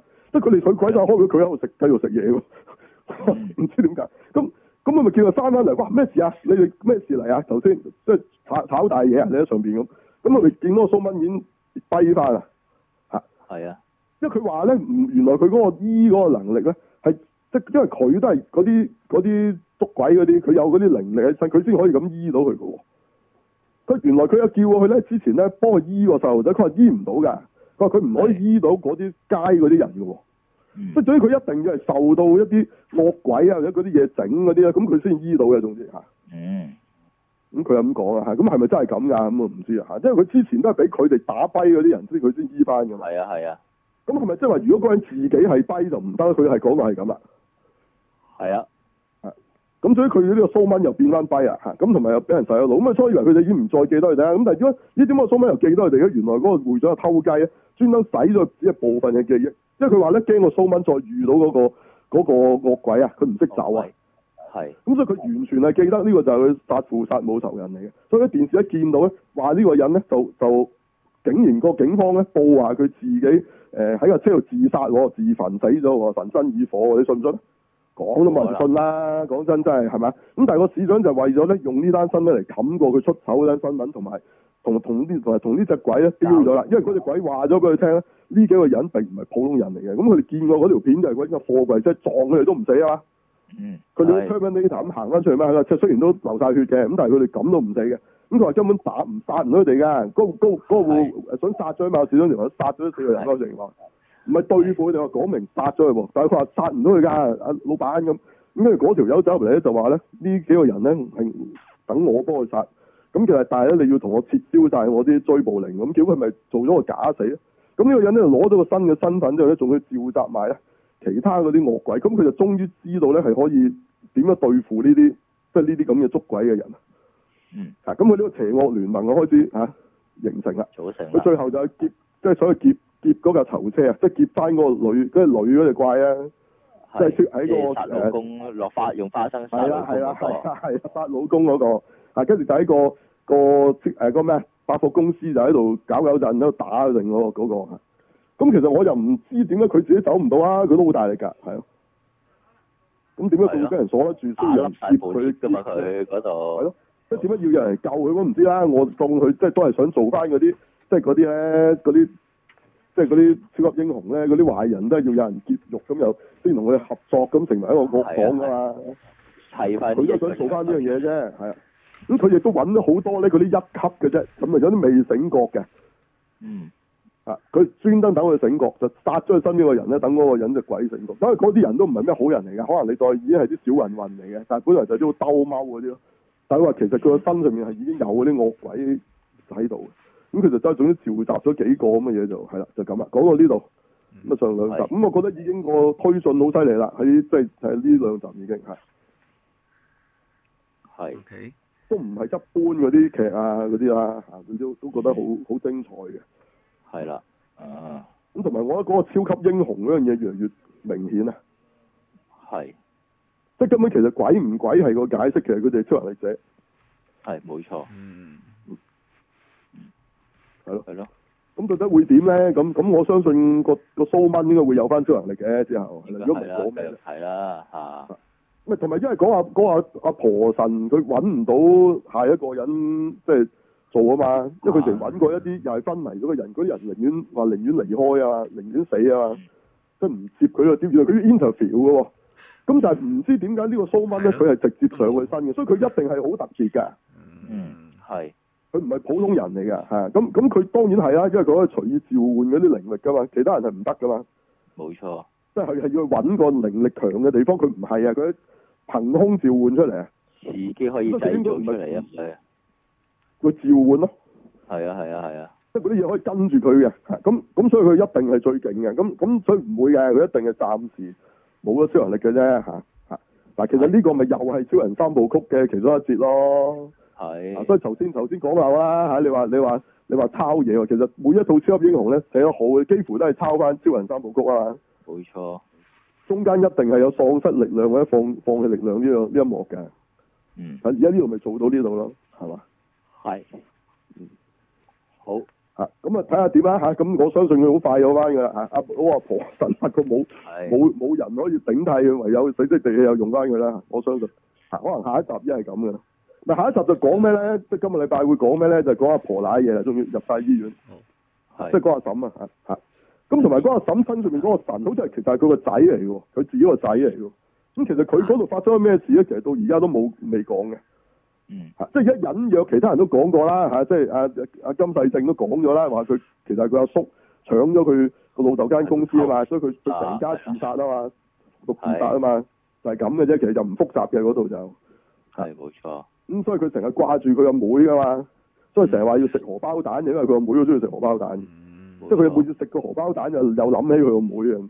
嗯啊咁但係呢個阿婆嗰度就未知咩事嘅，即係點解點解會嗰隻神其實係佢個仔嚟嘅咧？